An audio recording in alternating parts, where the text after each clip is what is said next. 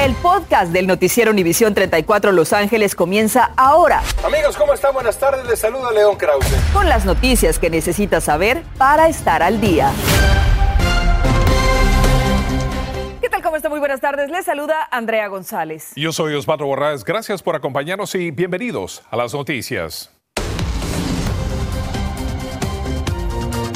Comenzamos con estas imágenes en vivo esta tarde con la fuerte ola de calor que se está experimentando en nuestro estado. Y como se lo pronosticamos aquí, estas temperaturas rompieron récord. Algunas ciudades han reportado más de 100 grados, pero aún no puede bajar la guardia porque el día más caliente aún no llega.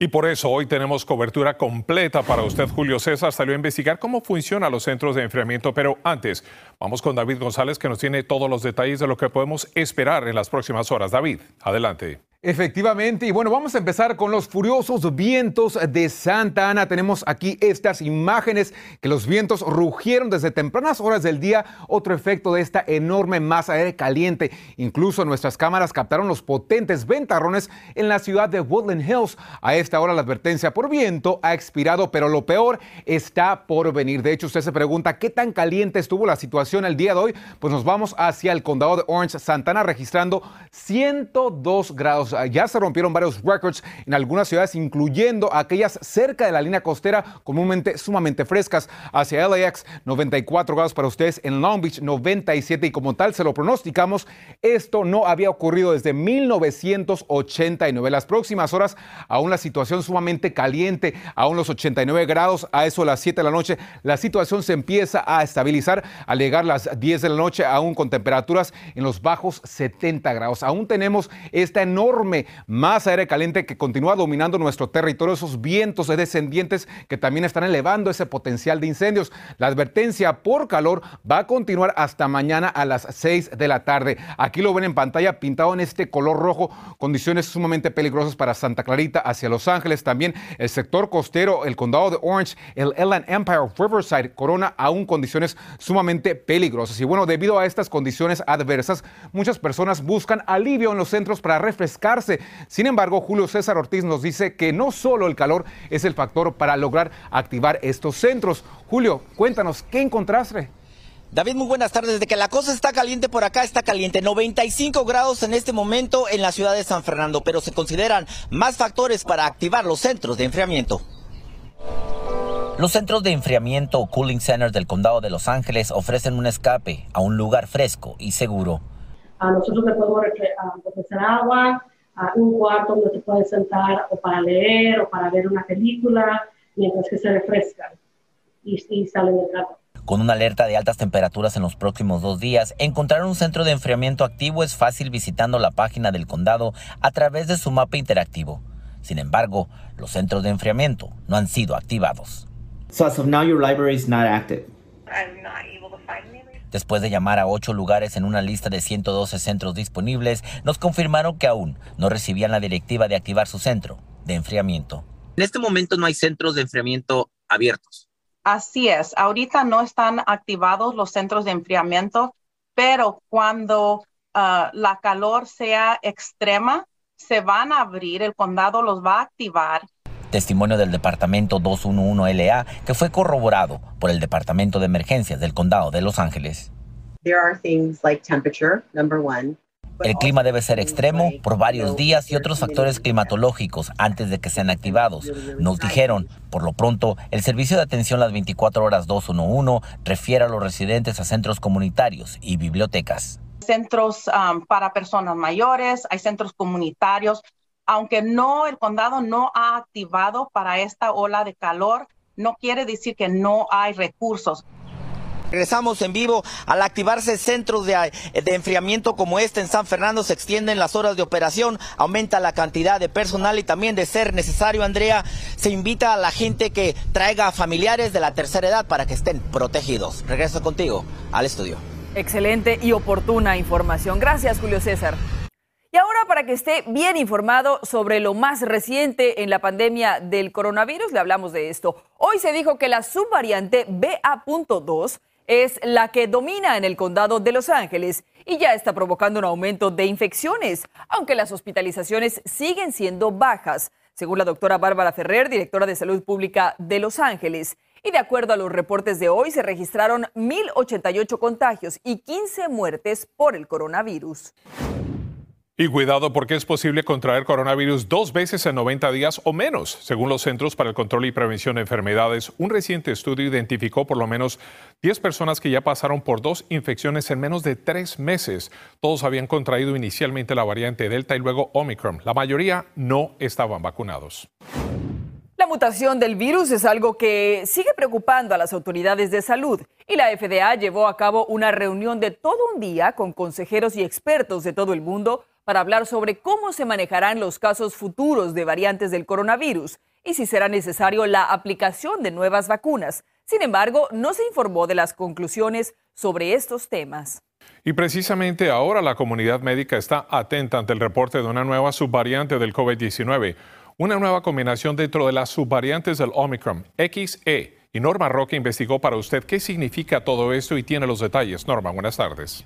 ¿Qué tal Osvaldo? Andrea, muy buenas tardes. Y es poco lo que los científicos saben en este momento sobre esta nueva subvariante XC. Esto de acuerdo a representantes del Departamento de Salud de California. Quieren saber sobre todo qué tan resistente va a ser a la vacuna para evitar hospitalizaciones o algo peor. ¿De dónde viene tanta enfermedad?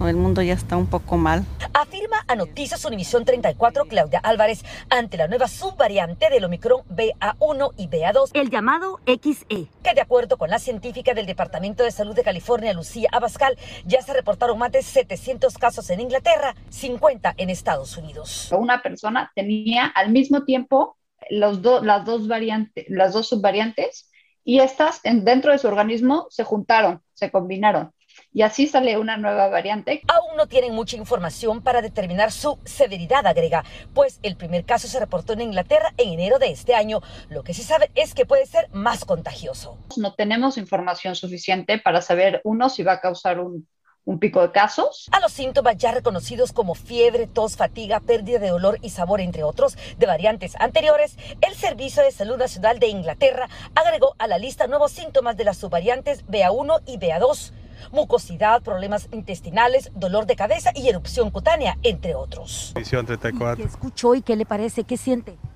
Pues nada, siento que nos previenen.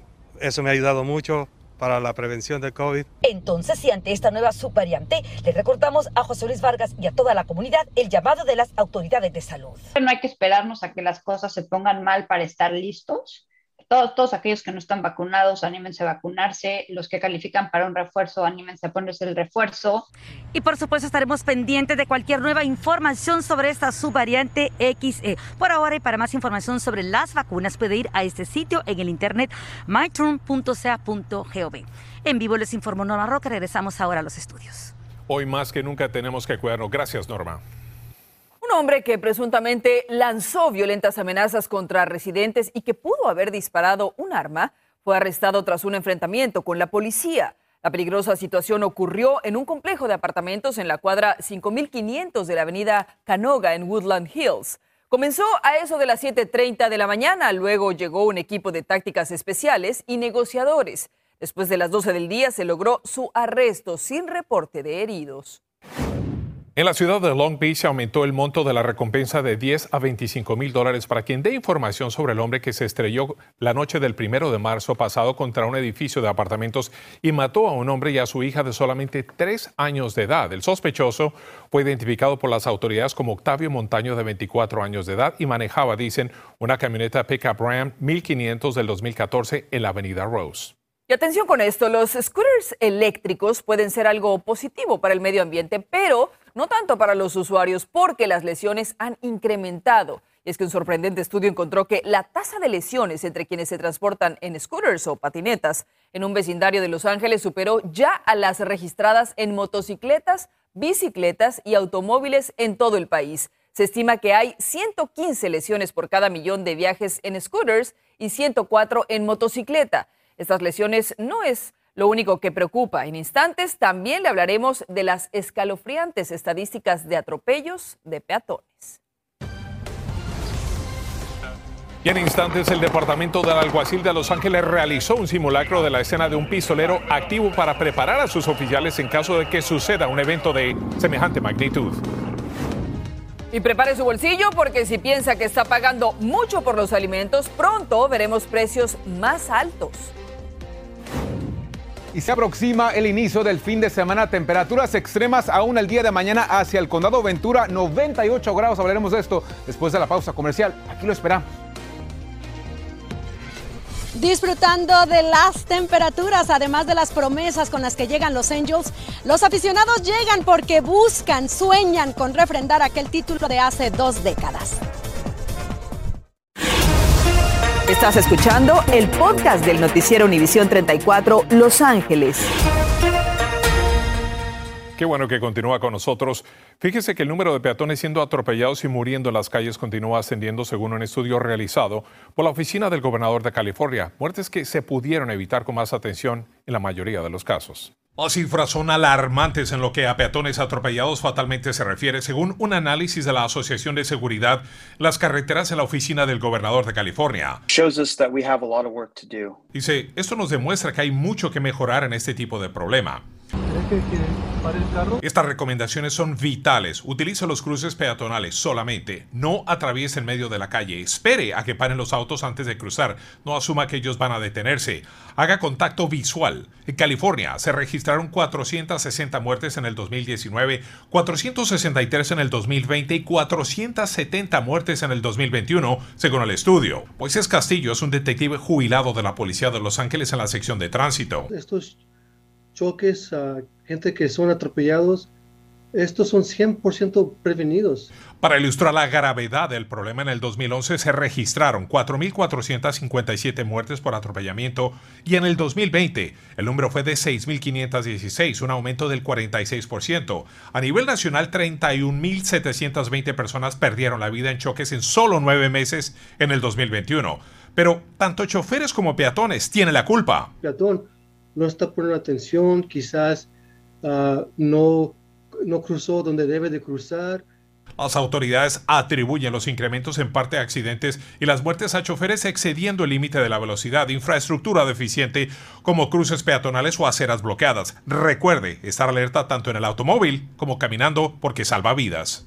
Y también le aconsejan evite distracciones como su teléfono móvil al momento de manejar su vehículo o cuando esté caminando, siempre estar atento en todas direcciones, evitando mucho volumen en los audífonos del teléfono y utilizando ropa de colores llamativos. El Departamento de Alguacil de Los Ángeles realizó un simulacro de la escena de un pistolero activo para preparar a sus oficiales en caso de que suceda un evento de esta magnitud en nuestra ciudad.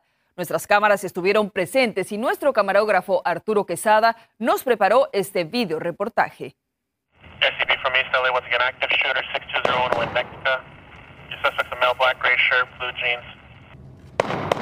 Bueno, esta mañana tuvimos un tiroteo. Es un, es un escenario que tenemos como para entrenamiento.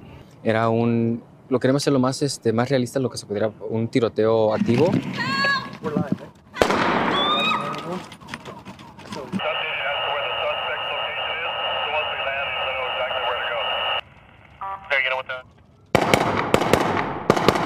Que los deputies se dieran cuenta, un tiroteo realista para que supieran cómo responder, cómo asistir a las personas, a las víctimas que, que tengamos aquí en este, en este colegio si fuera una, una situación real.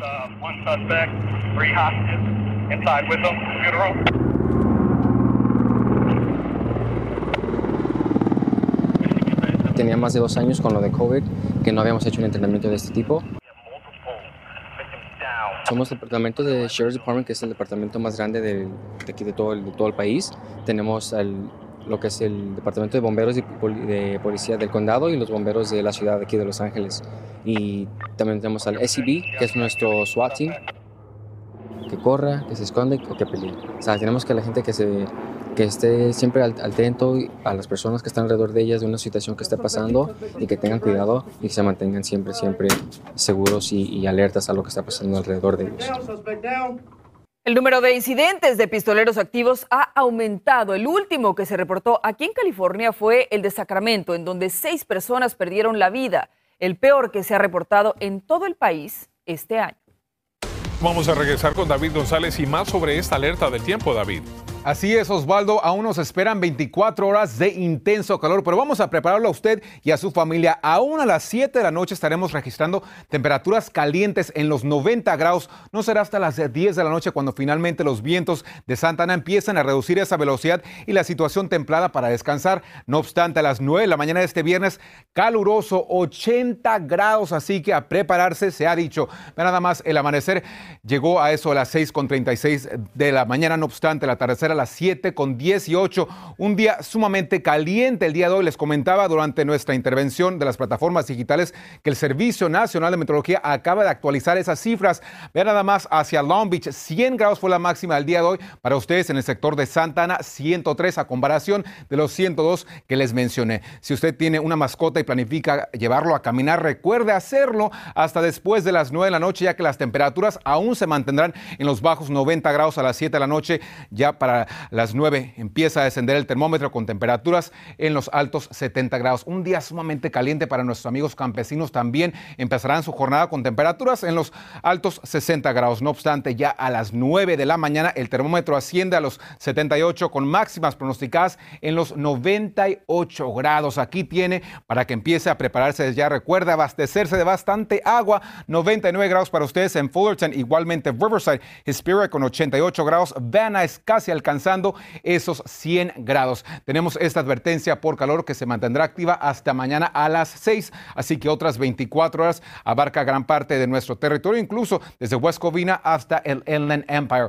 Mucha situación. También tenemos el nuevo informe del monitoreo de sequía de los Estados Unidos, el cual indica que continuamos bajo esa sequía. Incrementó un 1% en la costa oeste, así que tenemos que escapar de esta fuerte ola de calor. Hágalo, pero ya.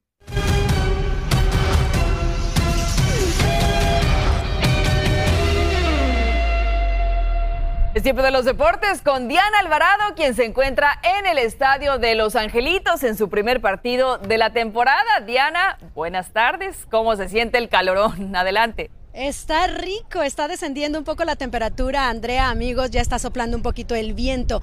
La afición llega como lo hicieron hace 20 años, con esas esperanzas renovadas de que de la mano de una Chohei Otani, de un Mike Trout, de un Anthony Rendon y de un Noah Syndergaard puedan aspirar de nuevo a una serie mundial.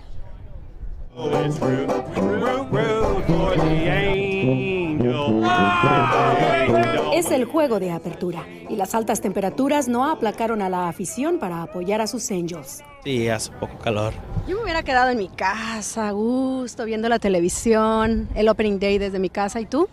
No, yo lo quiero ver en persona. Quiero ver a Otani uh, que, haga una hit, una home run y haga pocos strikeouts ahí en el on the mound. ¿Merece venir al estadio con esta temperatura? No, sí. El año pasado llegábamos con temperaturas ya de 90, 95 grados, entonces... En el terreno de juego se tiene al rival peligroso Astros de Houston, así que los peloteros salen con precaución a la cancha. ¿Cómo se vive esta previa antes de que arranquen las emociones de una nueva temporada?